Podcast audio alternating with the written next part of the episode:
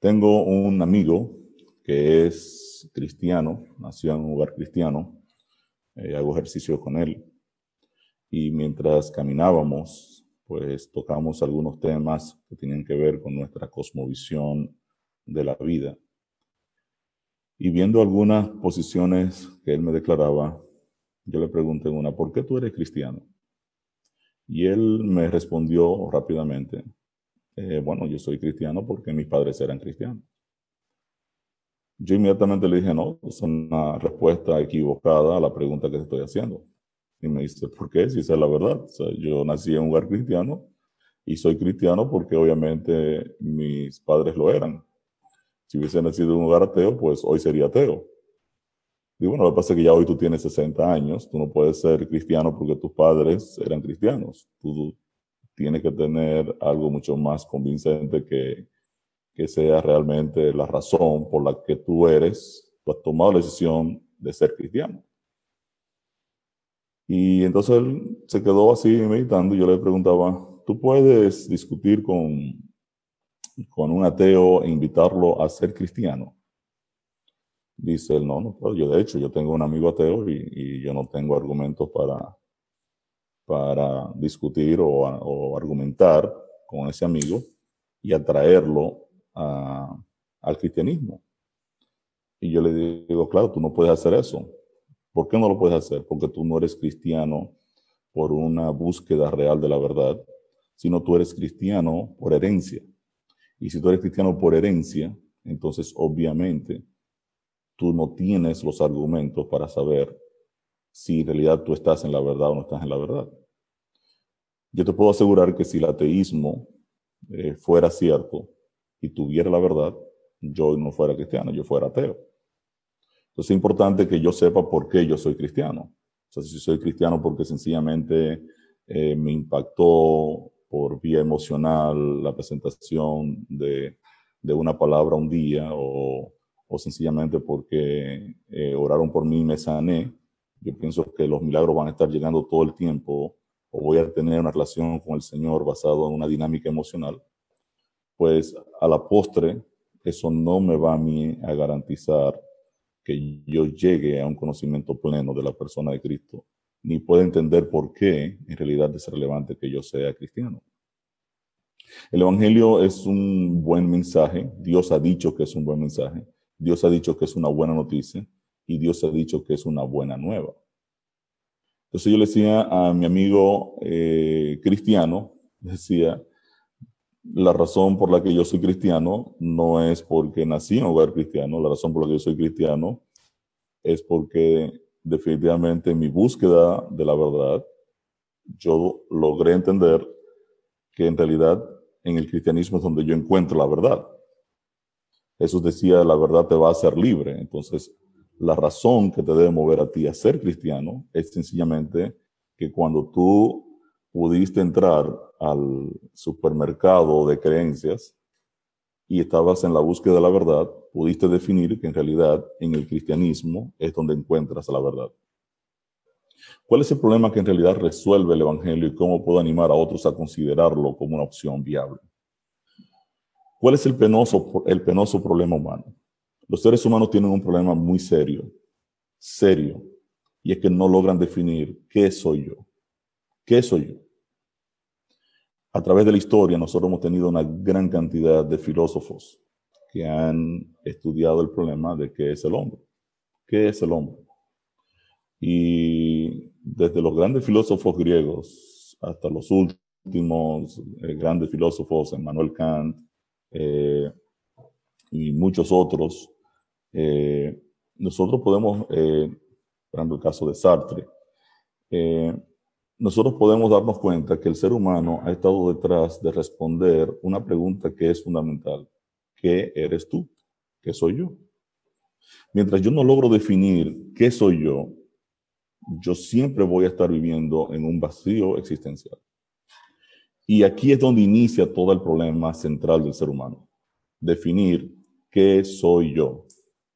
¿Qué soy yo? O sea, es importantísimo entonces que yo trate de responder esa pregunta y y la creencia que me pueda responder esta pregunta fundamental me va a resolver un problema de vacío existencial.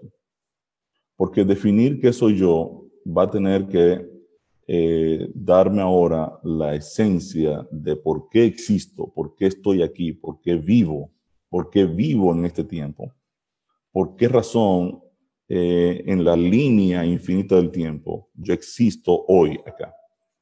Y es aquí donde inicia toda la problemática. Para yo responder la pregunta ¿qué soy yo? Yo tengo que responder otras cuatro preguntas que son esenciales y fundamentales. ¿De dónde vengo? ¿Cuál es mi origen? ¿Por qué estoy aquí? ¿Cuánto valgo? ¿A quién yo le importo?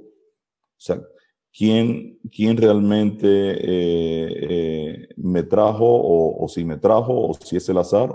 ¿Y cuál es el, el propósito de la vida? ¿Por qué realmente eh, existo, cuál es la esencia de la realidad de que yo hoy estoy vivo. La siguiente pregunta que tengo que responder es, ¿por qué debo ser correcto? ¿Qué significa ser correcto? ¿Cuál es el código moral que me va a regir en la historia de mi vida? Y finalmente, ¿dónde termino cuando muera? estas son cuatro preguntas fundamentales que yo tengo que responder para responder primero la pregunta, ¿qué soy yo? Tengo que resolver el problema del origen, del propósito, del valor, de la esencia, por qué estoy aquí, del código moral que va a regir mi vida. O sea, por qué debo actuar correctamente, por qué no debo actuar correctamente, cuál es la razón que está detrás de mi comportamiento mientras viva en esta tierra y finalmente cuál será mi destino. Dar respuesta a la pregunta ¿qué soy yo? es clave para encontrar entonces el sentido y el propósito de por qué vivo en este tiempo y espacio. Mientras yo no sepa qué soy yo, yo estaré viviendo sin rumbo y sin, y sin dirección. Tuve una reunión con un grupo de gerentes de nuestra corporación en Panamá eh, que discutían, en, discutíamos ahí en una mesa y entonces a uno de ellos se le ocurrió empezar a burlarse de los cristianos, sabiendo que yo estaba ahí, por supuesto. Entonces empezaron ahí a, hacer bromas de, lo tonto que es ser cristiano, de lo de que el cristianismo está diseñado para personas ignorantes. Entonces uno de los ingenieros que estaba ahí me mira y me dice, tú no vas a comentar nada. Entonces yo me reía, no, yo no, realmente no voy a comentar nada. Y me reía, ¿no? Entonces al final me presionaron para que dijera algo. En realidad ellos estaban buscando que yo les dijera algo. Yo le decía, miren, el problema de ustedes, de los seres humanos, eh, que definitivamente son muy ignorantes, eh, tienen un problema fundamental. Y el problema fundamental que ustedes tienen es que ustedes no logran comprender el Evangelio, porque el Evangelio está diseñado en la mente más grandiosa que existe en el universo. Está diseñado en la mente de Dios. Y realmente yo no me atrevo a decir muchas cosas aquí en esta mesa, porque no creo que ninguno de ustedes tenga la capacidad mental para entender el Evangelio. Y lo hice de una manera eh, eh, fuerte, ¿no? Porque eh, sencillamente quería llamar la atención de ellos. ¿Cómo? Dicen. Sí, claro. O sea, cuando tú estás lidiando con la mente de Dios y estás estudiando la mente de Dios, la lógica de Dios, en realidad tú estás tocando ahora la, esencia del el océano infinito de la sabiduría.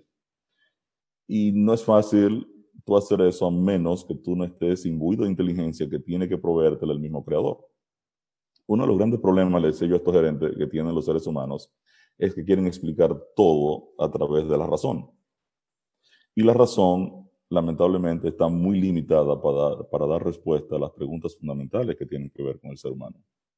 Por ejemplo, le dice yo, yo le puedo hacer a ustedes dos millones de preguntas ahora mismo que ustedes no me las pueden responder de forma lógica y racional. ¿Cómo? Me dicen, claro. Haznos algunas preguntas, me dicen ellos. Dile, ¿por qué los humanos ven a color, a, full color? ¿Por qué los humanos pueden discriminar la, toda la dinámica de colores, de todo el patrón de colores? ¿Por qué no solo ve blanco y negro o solo ve mm, tonos grises o tonos rosados o tonos morados? ¿Por qué tiene la capacidad de discriminar los colores? Entonces ellos se miraron todos y la verdad que no sabemos. Es como si tuviera propósito el ojo humano, ¿no? Se, tiene la capacidad de, apreciar la belleza, o sea, es como que fue diseñado para, para tener belleza, o sea, es increíble que el azar haya provisto un ojo al ser humano con una capacidad ilimitada de apreciar colores. ¿Por qué tenemos en realidad dos ojos y no uno? Le decía yo. Como para apreciar la tridimensión, poder apreciar los paisajes. ¿Por qué no tuvimos un solo ojo? Entonces se miraron todos y decía, ¿por qué el tomate tiene piel? Yo, ven, o sea, yo les puedo hacer a ustedes una cantidad de preguntas que ustedes realmente, racionalmente, no me la pueden explicar. Ahora, lo más penoso de todo, yo le decía a este grupo de gerentes, es que ustedes llegaron aquí a Panamá a hacer una reunión de negocios y ustedes no han resuelto el problema fundamental que ustedes tienen. De hecho, que ustedes ni siquiera saben que ustedes tienen. Oh, tenemos un problema, dicen ellos. claro que sí. ¿Y qué problema tenemos? Todos ustedes se van a morir. Que no vamos a morir, digo yo, claro, ustedes son eternos. Dice, bueno, no, no vamos a morir, no, se pueden morir en cualquier momento, pueden morir hasta ahora mismo con un infarto cardíaco. Ustedes salieron a hacer negocios sabiendo que existe este, este flagelo que pesa, esta espada gravita sobre ustedes, que les puede llegar en cualquier momento, y ustedes ninguno ha resuelto ese problema. Entonces, no tiene sentido que ustedes salgan a hacer negocios o a hacer carreras o a, hacer planes sabiendo que se van a morir sin haber resuelto ese problema fundamental que ustedes tienen, que es el problema de la muerte. Entonces, ¿qué pasa? Dios en su inteligencia infinita le dice al ser humano, mire, ustedes son mortales, ustedes se van a morir, ustedes tienen que venir primero acá conmigo porque yo resuelvo el problema de la muerte. Resuelvan primero el problema de la muerte y después ustedes salen a hacer negocios. Porque no tiene sentido que nosotros estamos en esta reunión de negocios, ustedes salen afuera, los pisa un carro, los mata y se perdieron ustedes, se perdieron la vida de ustedes y se perdió el negocio. Eso no, eso no es racional, eso no, tiene sentido tiene más sentido que usted resuelva el problema de la muerte y yo te sale a hacer todo el tema de los negocios que usted quiere hacer. ¿No les parece? Ahora, el, el, problema fundamental que ustedes tienen, le decía yo a estos amigos, es que, en definitiva, la pregunta más importante que ustedes tienen que hacerse, ustedes ni siquiera se la han hecho. De hecho, ustedes ni siquiera saben que existe. Y esa pregunta es, ¿qué soy yo? de dónde vengo y para dónde yo voy. O sea, es una pregunta fundamental que ustedes deben responder. De hecho, ustedes no debieron salir ni siquiera a la calle, nunca, antes de responderse esas preguntas que son fundamentales. Cuando terminamos este conversatorio, uno de los gerentes me llamó aparte y me dijo, wow, muy interesante lo que me estás planteando, muy interesante lo que nos dijiste, me gustaría seguir hablando contigo al respecto. Lamentablemente no tuvimos más oportunidades de encontrarnos, pero en esencia, lo que les quiero decir es, y se lo, yo se lo dije al final a los gerentes, no es tonto o de estúpido ser cristiano. De hecho, ser cristiano es para personas sumamente inteligentes, personas que en realidad andan buscando sentido a su vida, personas que le andan buscando propósito, la razón de ser, de por qué viven. Y lo interesante del caso es que solo en el cristianismo van a encontrar respuestas respuestas a esas cuatro preguntas. Entonces, ¿de dónde vengo? Para responder la pregunta de dónde vengo, esta pregunta me lleva a responder otra pregunta. ¿Existe Dios? ¿Sí o no?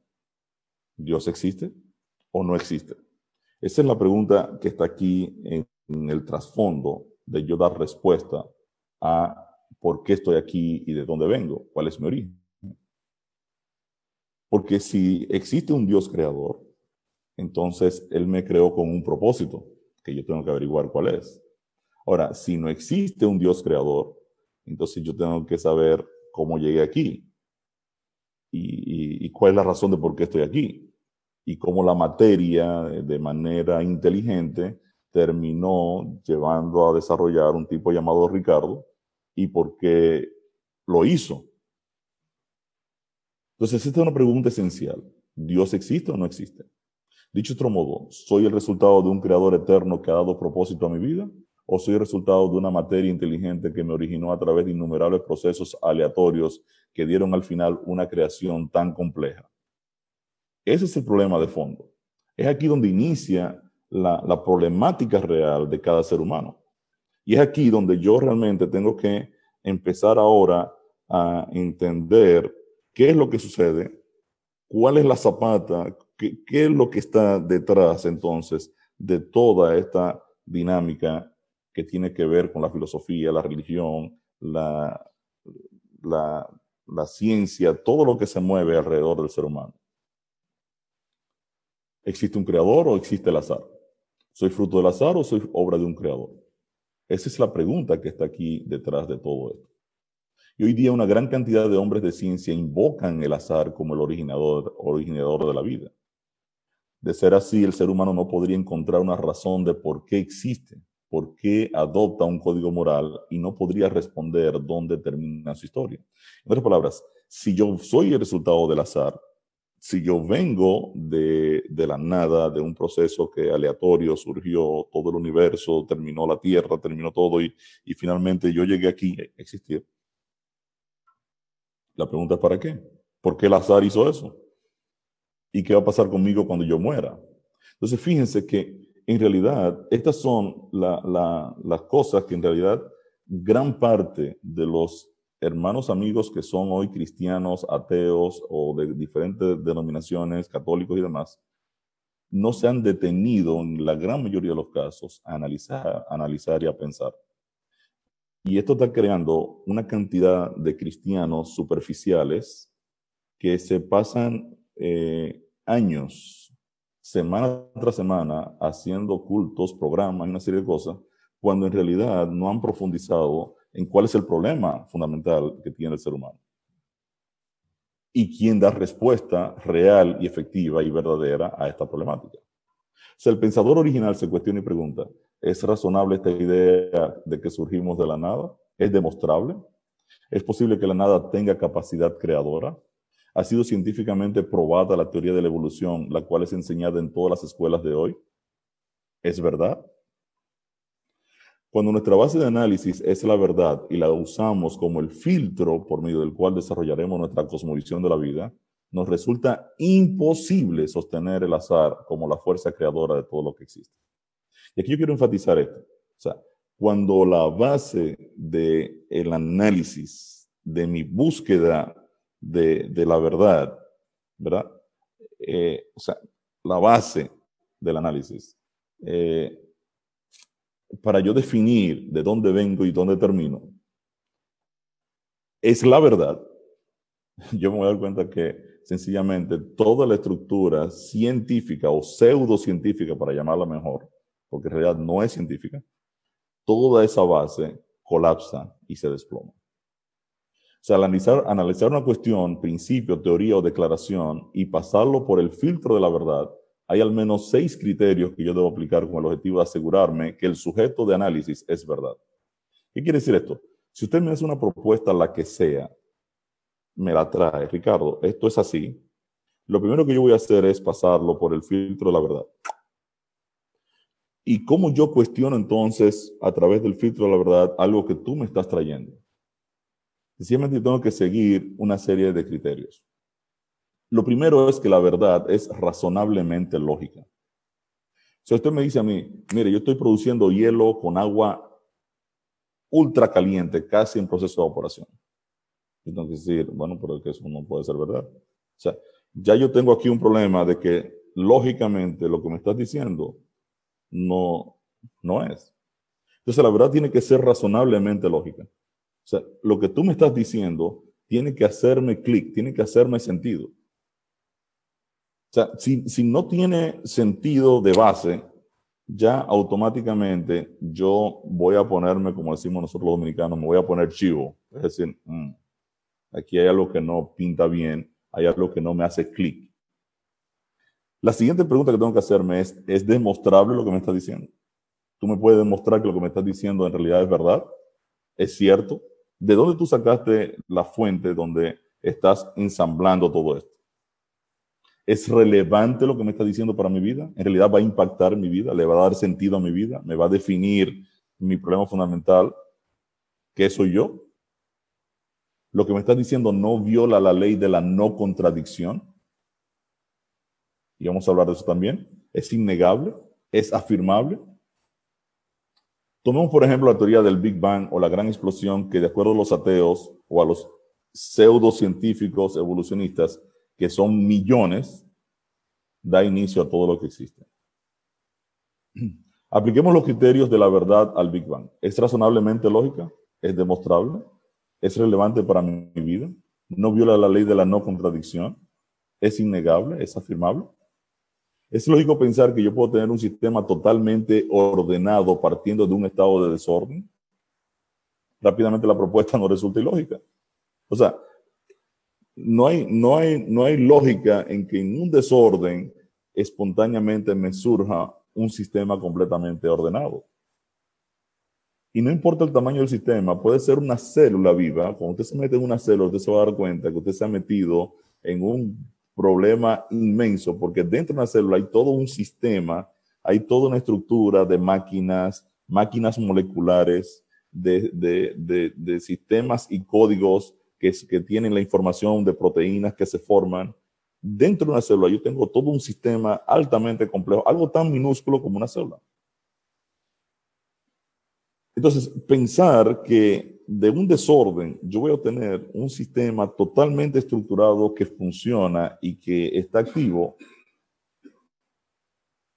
para mí es totalmente ilógico.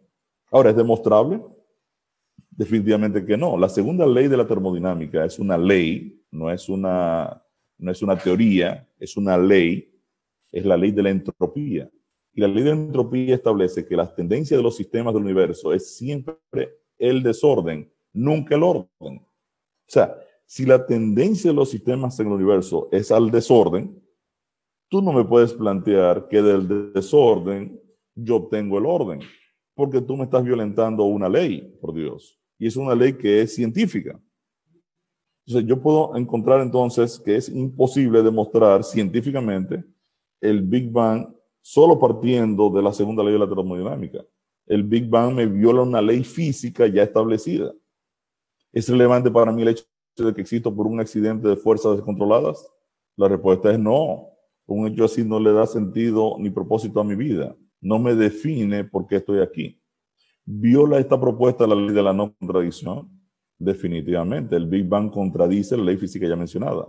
El hecho también es negable e inafirmable. Aún más, antes de la gran explosión, los científicos están de acuerdo en que el estado del universo era una singularidad. ¿Qué es una singularidad? La singularidad es un estado que no obedece a ninguna ley física o científica existente. Entonces, esto nos confirma que el origen planteado por los pseudocientíficos o la pseudociencia, o como la Biblia llama, la falsamente llamada ciencia es un origen especulativo. Esto no es ciencia, estamos hablando de religión. Pero ¿saben qué es lo más penoso? Que hoy muchos cristianos han adoptado la teoría de la evolución. La teoría de la evolución se está, insertando incluso en círculos cristianos ultra, ultra conservadores. Tenemos pseudo cristianos que están abrazando un concepto que es lógicamente imposible sostener, pero además que viola toda una serie de leyes. El Big Bang es el punto de partida del hombre sin Dios. Y a este concepto se le añaden miríadas de otros conceptos imposibles de demostrar. Por ejemplo, la ley de la biogénesis. Esta ley establece que no puedo tener vida de materia inerte. Solo la vida produce vida. O sea, la ley de la biogénesis dice que una célula viva no puede resultar de materia inerte. Yo no puedo obtener vida de algo que no está vivo.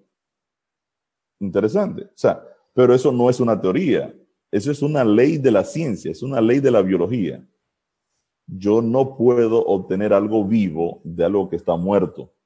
Es una ley. Y es una ley que tampoco se inventó recientemente. Es una ley desde los tiempos atrás, de, tiene más de 500 años, donde el mundo científico entendió y demostró que eso es así. De hecho, el famoso ah, médico Luis Pasteur, el inventor de la pasteurización, eh, ya había establecido que es imposible la generación espontánea de la vida. Luis Pasteur trabajó con todo lo que eran microorganismos, fue el inventor de la pasteurización y Y desde los tiempos de Luis Pasteur, de los años 1600, ya se había adoptado la ley de la biogénesis y había sido demostrada. Y Luis Pasteur demostró que es imposible la generación de vida de forma espontánea. No hay manera. De hecho, lo demostró de forma muy sencilla. Un grupo de científicos habían dicho que la carne, cuando se va dañando, genera gusano de forma espontánea. Y Pasteur le dice, no, son los huevos de la, de la, de la mosca que ponen huevos en la carne que genera los gusanos. Y se lo mostró encerrando carne en plástico y esperando que se generaran los gusanos y no se generaron. Y Luis Pasteur recibió una cantidad de críticas impresionantes del, del mundo pseudocientífico por demostrar la ley de la biogénesis. De acuerdo a la ley de la biogénesis, una ley científicamente probada, entonces la vida solo puede proceder de un elemento vivo, nunca puede proceder de materia inerte de ningún tipo. Quiere decir que si bien tuviera sentido el Big Bang, se formaran toda una serie de cosas, de materia inerte, yo no puedo generar la vida. Entonces ya aquí se tranca el proceso de formar incluso la primera célula. La vida misma resulta en un misterio. Este es otro concepto también que rompe la mente del científico actual. Cuando yo comparo una célula viva con una célula muerta, una célula acabada de morir, ambas estructuras son idénticas del punto de vista de partes y componentes. Solo que hay una pequeña diferencia. La célula viva metaboliza mientras que la célula muerta no lo hace. Y esto lleva al buscador de la verdad a preguntarse entonces, ¿qué es la vida? Fíjense entonces que aquí yo tengo otro problema. Cuando yo comparo una célula viva con una célula acabada de morir, me doy cuenta que son idénticas desde el punto de vista estructural. Y eso me lleva entonces a una problemática muy seria, porque yo diría entonces, bueno, quiere decir que si yo copio una célula con átomos y moléculas ubicados de tal manera que es una fotocopia de una célula que está viva, ¿va a vivir? La respuesta es no. Y entonces, esto me lleva ahora a una conclusión de decir, entonces, ¿qué es la vida? Porque obviamente si la vida no es el ensamble matemático de un conjunto de átomos y moléculas que componen una célula y yo voy a lograr que la célula arranque y prenda, entonces, ¿qué es la vida? Entonces la vida sale ahora del plano de la materia a hacer algo que yo no manejo ni controlo. Por eso cuando yo voy a la palabra de Dios, Dios me dice, yo soy la vida. Y eso me dice, yo soy la vida. La vida no es una fuerza, no es una energía, la vida es una persona. Y esto es un problema porque el mundo científico, este solo detalle les rompe la cabeza.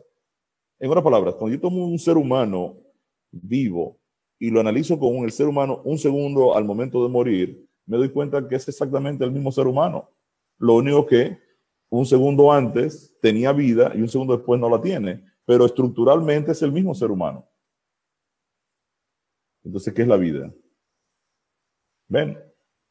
Entonces, esas son preguntas que sencillamente rompen la secuencia de análisis de cualquier individuo que quiera, a través de la razón, dar respuesta a problemas que son esenciales en la existencia humana. Otra pregunta sin resolver son cómo se formaron organismos multicelulares de una sola célula eso es una locura entrar ahí. O sea, ¿cómo yo puedo tomar un grupo, un grupo de células y que se me organicen a asumir eh, esquemas particulares para ser parte de un sistema más complejo, algo tan sencillo como una hormiga? Que las patitas estén formadas por células que dijeron, nosotros vamos a hacer las patitas, nosotros vamos a hacer los ojitos, nosotros vamos a hacer la antena. O sea, que un grupo de células se amotinen y se, se reúnan para darle forma entonces a, a una estructura tan compleja como una hormiga, no hay forma de resolver tampoco ese problema. En su libro Juicio a Darwin, el prestigioso abogado Philip E. Johnson narra un incidente donde el paleontólogo Colin Patterson del Museo Británico de Historia Natural y autor del texto general sobre evolución de dicho museo en una conferencia en Nueva York, en el Museo Metropolitano de Nueva York, el Museo de Historia Natural de Nueva York, preguntaba, ¿ustedes me pueden decir algo que sepan acerca de la evolución, cualquier cosa que sea cierta? Este famoso paleontólogo británico, dando una conferencia en Nueva York, en el Museo de Historia Natural, le pregunta a su, audiencia de científicos, ¿ustedes me pueden decir algo que sepan acerca de la evolución? Cualquier cosa que sea cierta. Y Colin Patterson está haciendo la pregunta, ya que tenía serias dudas de que la evolución era el mecanismo por el cual llegamos aquí. La audiencia se quedó muda. Pero el propio Philip Johnson toma esa referencia y comienza a hacer la pregunta a diferentes círculos eh, eh, que apoyaban la evolución, diferentes círculos evolucionistas. Y él dice en su libro Juicio Darwin, hice esta pregunta al personal de geología del Museo de Historia Natural de Chicago él va ahora al personal de geología de otro museo en Chicago y le hace la misma pregunta. ¿Ustedes me pueden decir alguna cosa que sea cierta de la teoría de la evolución? La única respuesta que obtuve, dice Philip Johnson, fue el silencio. Dice, lo intenté con los miembros del Seminario de Morfología Evolutiva de la Universidad de Chicago, un cuerpo evolucionista muy prestigioso, y todo lo que conseguí fue el silencio durante mucho rato, y finalmente uno de ellos dijo, una cosa sí que sé, no debería ser enseñada en los institutos. Un científico está diciendo ahí que esto no debería ser enseñado en los institutos. Nadie pudo decir una sola cosa que fuera cierta con relación a la teoría de la evolución.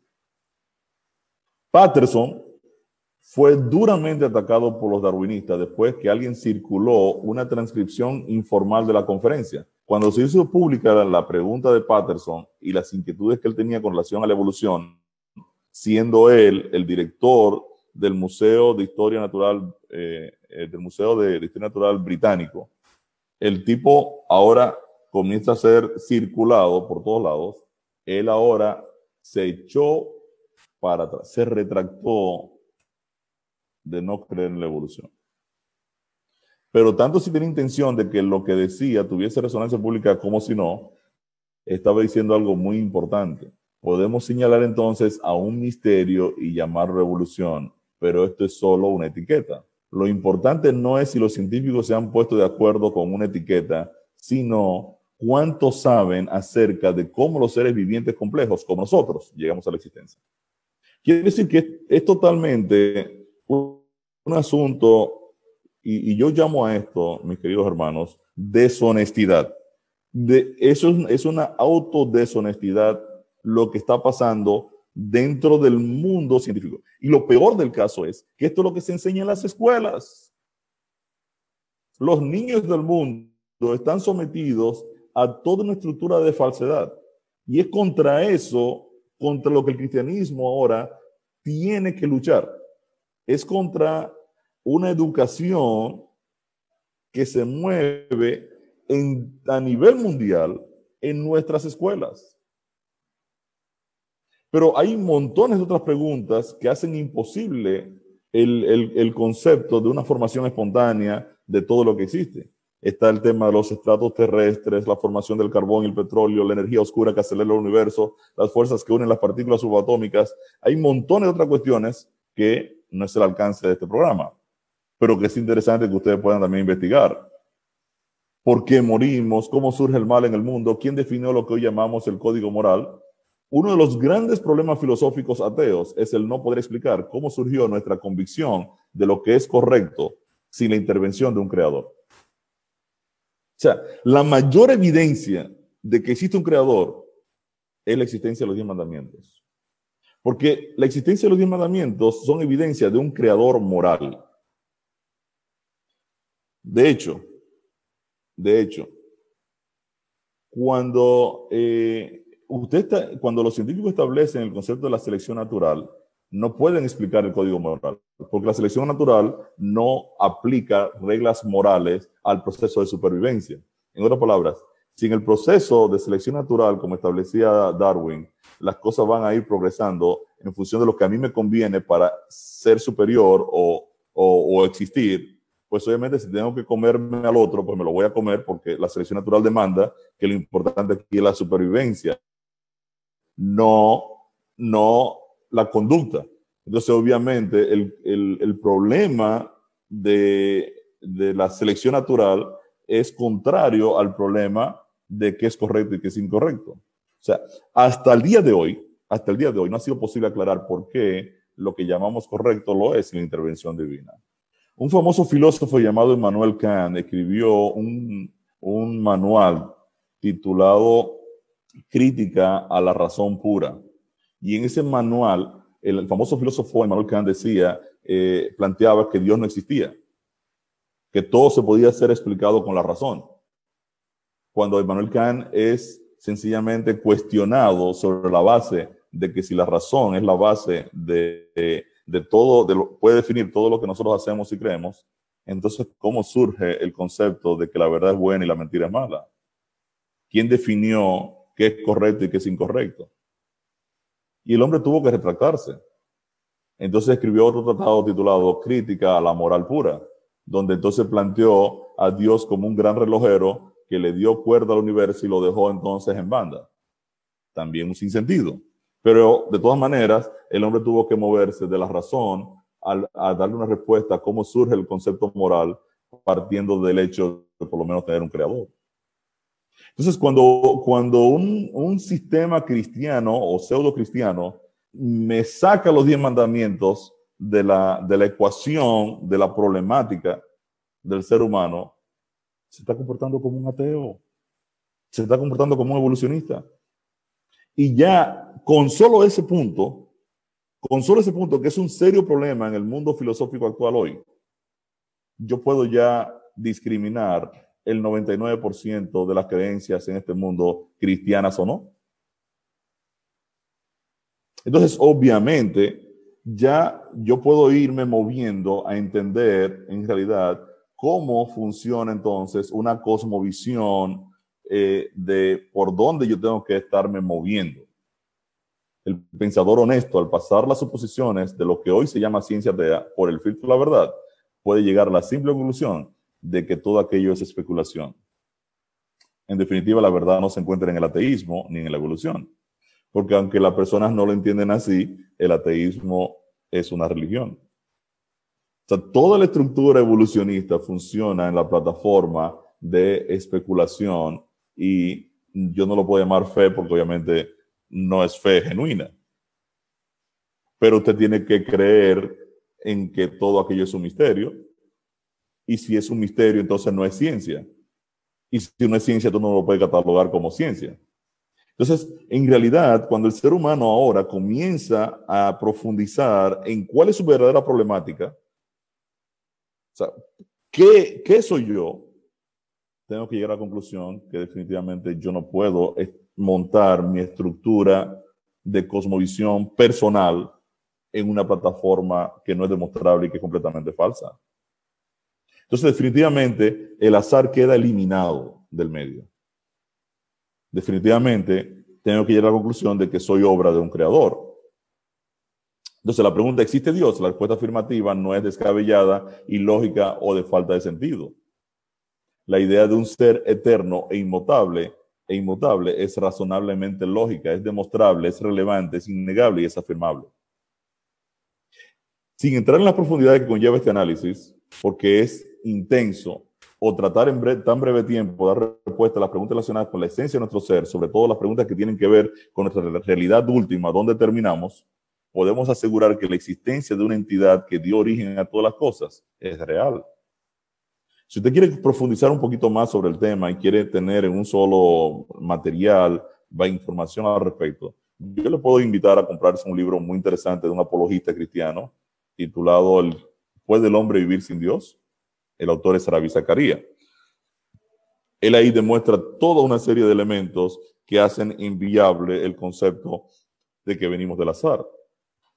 Usted puede ver videos que están en YouTube gratuitos como La clave del misterio de la vida donde un grupo de científicos cuestiona la posición de Darwin y demuestran que es imposible demostrar la existencia de la vida sencillamente por causas eh, eh, aleatorias. De hecho, es imposible formar una proteína de, de forma evolutiva, porque la formación de una proteína está relacionada con una información y un código que está metido en el ADN de una célula. Y para que se forme una proteína, hay que desenredar el ADN, hay que escanearlo, hay que montar una cadena de aminoácidos, hay que rotar los aminoácidos y tejerlo de manera tridimensional para usted tener una proteína y hay que coger después un vehículo molecular y llevarlo donde la célula necesita. no hay forma de tú demostrar que una proteína se puede formar de forma aleatoria y las proteínas son la estructura básica de una célula. La Tierra es un planeta privilegiado. Este es un, un, video de un grupo de científicos que demuestran que si nosotros, el planeta Tierra, estuviese un, solo un 10% más cerca del Sol, la vida no podría ser, ser sostenida en la Tierra. Todos estuviéramos convertidos en hielo. Si tuviera un 5% más distante del Sol, eh, eh, pero más distante estaríamos en hielo, más cerca nos quemaríamos. Entonces, obviamente, los tipos dicen, eh, es, es una cosa impresionante, pero te explican por lo menos 20 características que tiene que tener la Tierra en cuanto a tamaño, tamaño de la Luna, la forma de, del sistema, su rotación, cómo funcionan las estaciones. Toda una serie de características que tienen que darse para que la Tierra se, tenga la capacidad de sostener la vida. Y cuando establecen las estadísticas de eh, que estas posibilidades surjan de un azar, el número que les da es prácticamente eh, nulo. Es imposible. Entonces, luego nosotros asumir que Dios existe, ahora viene una segunda pregunta que tengo que hacerme, es, ¿cómo es? ¿Cómo es Dios? O sea, definitivamente la existencia de un Dios real, creador de todo, es válido. Ahora, ¿Cómo es? ¿Cómo es? Entonces, en el entramado mundo de religiones y explicaciones acerca de Dios, su carácter, forma de pensar y la razón de por qué nos creó, debemos acudir nuevamente al filtro de la verdad para evitar pasar la vida en el error. Porque yo me puedo pasar eternamente montado en una estructura religiosa sin cuestionarme los elementos fundamentales de las creencias de ese grupo religioso en el que asisto. Entonces yo tengo que poder filtrar a través del filtro de la verdad si la congregación donde yo voy a, estar, eh, digamos, apoyando, ser parte de ese organismo para promover la verdad de Dios al mundo, si en realidad está en la verdad o no está en la verdad. Hace alrededor de mm, más o menos 30 años, yo me cuestionaba si la iglesia a la que yo asisto en realidad está la verdad. Y yo empecé a buscar libros de otros autores cristianos para comparar posiciones teológicas fundamentales con las creencias fundamentales nuestras. Y descubrí algo bien interesante. Descubrí que los grandes teólogos, tales como A.W. Tozer, personas que tenían gran testimonio, fueron grandes predicadores en el obra de Dios, incluso muchos de ellos existieron antes de nuestra iglesia existir, todos coinciden con los elementos esenciales de de la verdad eh, acerca de la palabra de Dios y la forma de interpretar la, verdad bíblica. Sin embargo, el mundo cristiano se ha alejado de sus grandes pensadores tradicionales como A.W. Tozer, eh, MacArthur, John Stoll y toda una serie de otros. Entonces, la Biblia enseña que Dios es nuestro creador y definitivamente eso está bien claro en Salmos 39, 13 al 16. Dice el texto, mi embrión vieron tus ojos y en tu libro estaban escritas todas aquellas cosas que fueron luego formadas sin faltar una de ellas. También me dice la Biblia por qué Dios me creó. Isaías 43, 7, Dios declara, todos los llamados de mi nombre, para gloria mía los he creado, los formé y los hice. O sea, yo existo para ser un testimonio viviente de la gloria de Dios. Entonces, la Biblia me está dando razón y propósito. Creo que alguien me abrió el micrófono acá, ¿no? La Biblia me está dando razón, sentido, propósito, y Dios me está diciendo que me creó para gloria mía, para gloria de Él. Dios es nuestro creador, nos hizo para hacer un testimonio de su gloria. Y son muchos los textos que confirman esta verdad. Al leer la Biblia puedo encontrar entonces respuesta a mi origen y el objeto de mi existencia. O sea, ahora ya yo sé de dónde yo vengo y por qué estoy aquí yo soy el resultado de un creador que me creó para testificar de su gloria a todo su universo. Ahora tengo que hacerme otras preguntas. ¿Cómo piensa Dios? ¿Qué espera de mí? ¿Cómo afecta esta verdad mi vida? Entonces hoy existe una gran variedad de creencias diversas. Está de moda lo que se llama el pluralismo. La idea de que todas las religiones son iguales y que las mismas te conducen al mismo lugar. Definitivamente eso no es cierto. Los pluralistas enseñan que cualquier cosa que creamos con suficiente sinceridad te llevará a Dios y al cielo.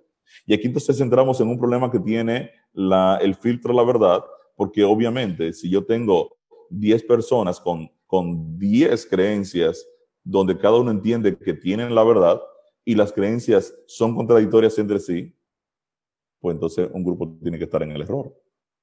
Porque lo contrario de la verdad es el error. Yo no puedo tener una verdad y, mi compañero tener otra verdad y ser contrarias y los dos estar en la verdad. Porque o uno de los dos está en el error o los dos estamos equivocados. Entonces, aquí no se trata de sencillamente sinceridad. O sea, yo puedo estar sinceramente perdido, era lo que le pasaba al, al amigo Saulo cuando Dios lo llama. Saulo estaba sinceramente equivocado. Él pensaba que estaba haciendo un trabajo para Dios, cuando en realidad estaba persiguiendo a la iglesia de Dios. Entonces, obviamente, el, el amigo Saulo, Saulo tiene que cambiar, reestructurar su enfoque y darse cuenta que esto no se trata de ser sincero, se trata de la verdad que es Cristo. Entonces, es un error catastrófico pensar que todas las religiones están en lo correcto y que no importa si sus afirmaciones son en realidad verdaderas o no. Las personas que dicen que todas las religiones son iguales no solamente muestran su ignorancia de todas las religiones, sino también tienen un punto de vista torcido de aún las más conocidas. La verdad es que todas las religiones no son iguales, todas las religiones no apuntan a Dios, todas las religiones no dicen que todas las religiones son iguales. En el corazón de toda religión hay un obstinado compromiso con una manera particular de definir quién es o no es Dios y una manera particular de definir el propósito de la vida. De hecho, muchas religiones falsas tienen unos códigos y estructuras que son impresionantemente eh, castigables y, impresionantemente coercitivas.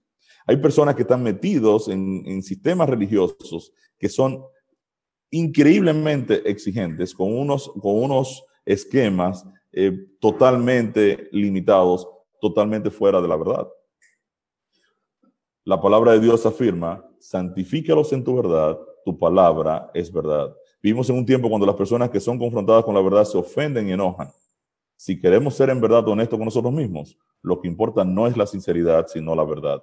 Jesús dijo, ustedes van a conocer la verdad y la verdad los va a, los libertad.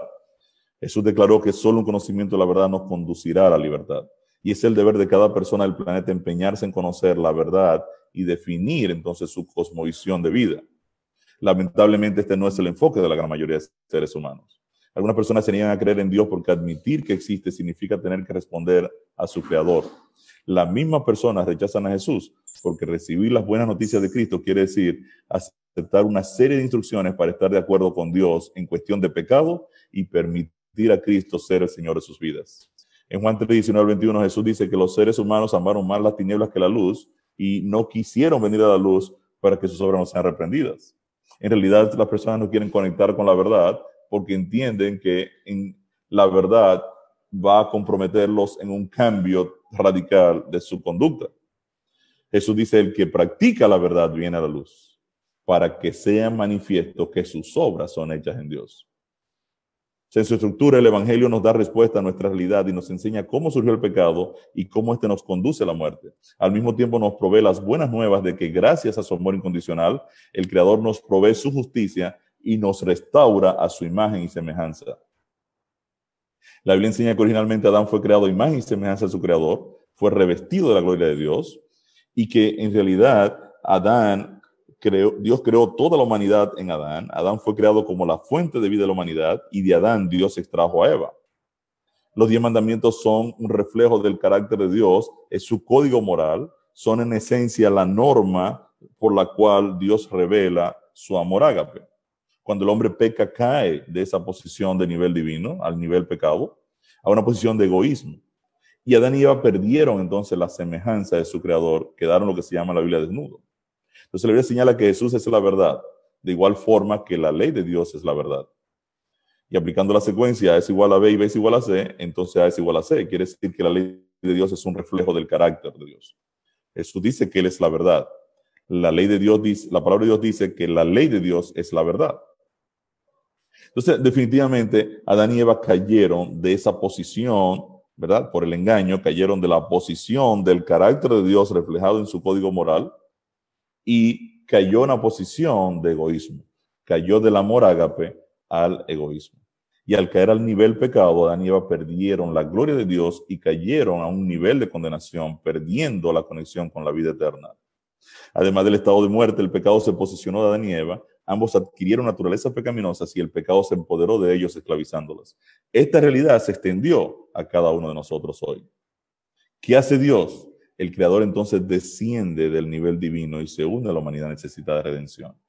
El Evangelio nos enseña que el Creador nos carga, convirtiéndose en el sustituto de toda la humanidad, ocupando nuestro lugar frente a las demandas de la ley del pecado.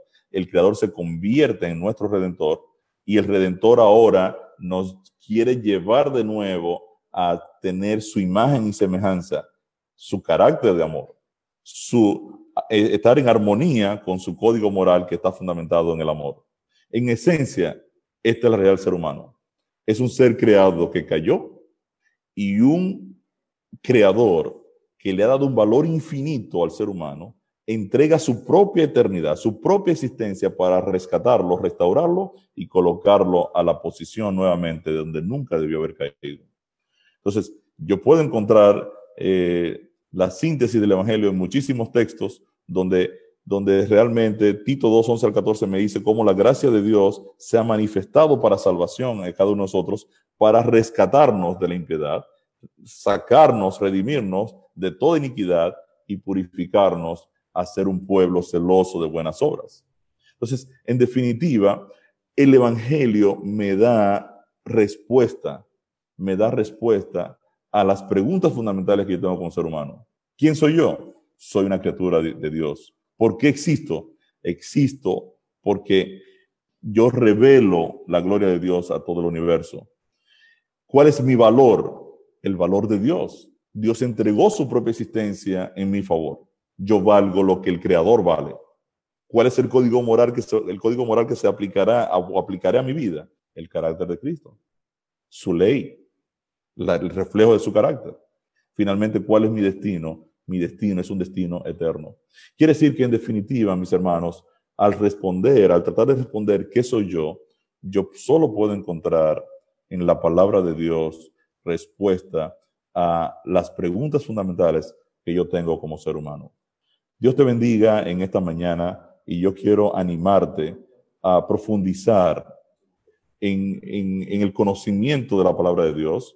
Quiero invitarte definitivamente a permanecer en todo el programa de estudio bíblico, donde vamos a ver todos los detalles del plan de salvación, donde vamos a analizar toda la estructura del plan de salvación y vamos a ver paso a paso cómo Dios nos amó, cómo Dios nos valoró, cómo nosotros colapsamos y cómo la el proceso de salvación está disponible para ti y para mí. Esa puerta está abierta para alcanzar la vida eterna y poder morar para siempre con nuestro gran Dios y Redentor Cristo Jesús. Quiero terminar este tema de hoy con una oración. Querido Dios y Padre Celestial, te damos gracias, oh Dios, que por medio de tu palabra, por medio de tu evangelio, tú me das sentido, me das propósito, sobre todo me das esperanza. Quiero agradecerte porque a través de tu palabra yo puedo encontrar respuesta a la gran pregunta, ¿qué soy yo? Yo soy una criatura que originalmente fui creada a tu imagen y semejanza, pero el pecado me hizo colapsar. Pero tú, por tu gran amor para, para conmigo, me tomaste, me rescataste y me has abierto la puerta de la salvación eterna para vivir para siempre a tu lado. Siempre te voy a agradecer, oh Dios, este sacrificio inmenso que tú has hecho en favor mío y en favor de toda la humanidad.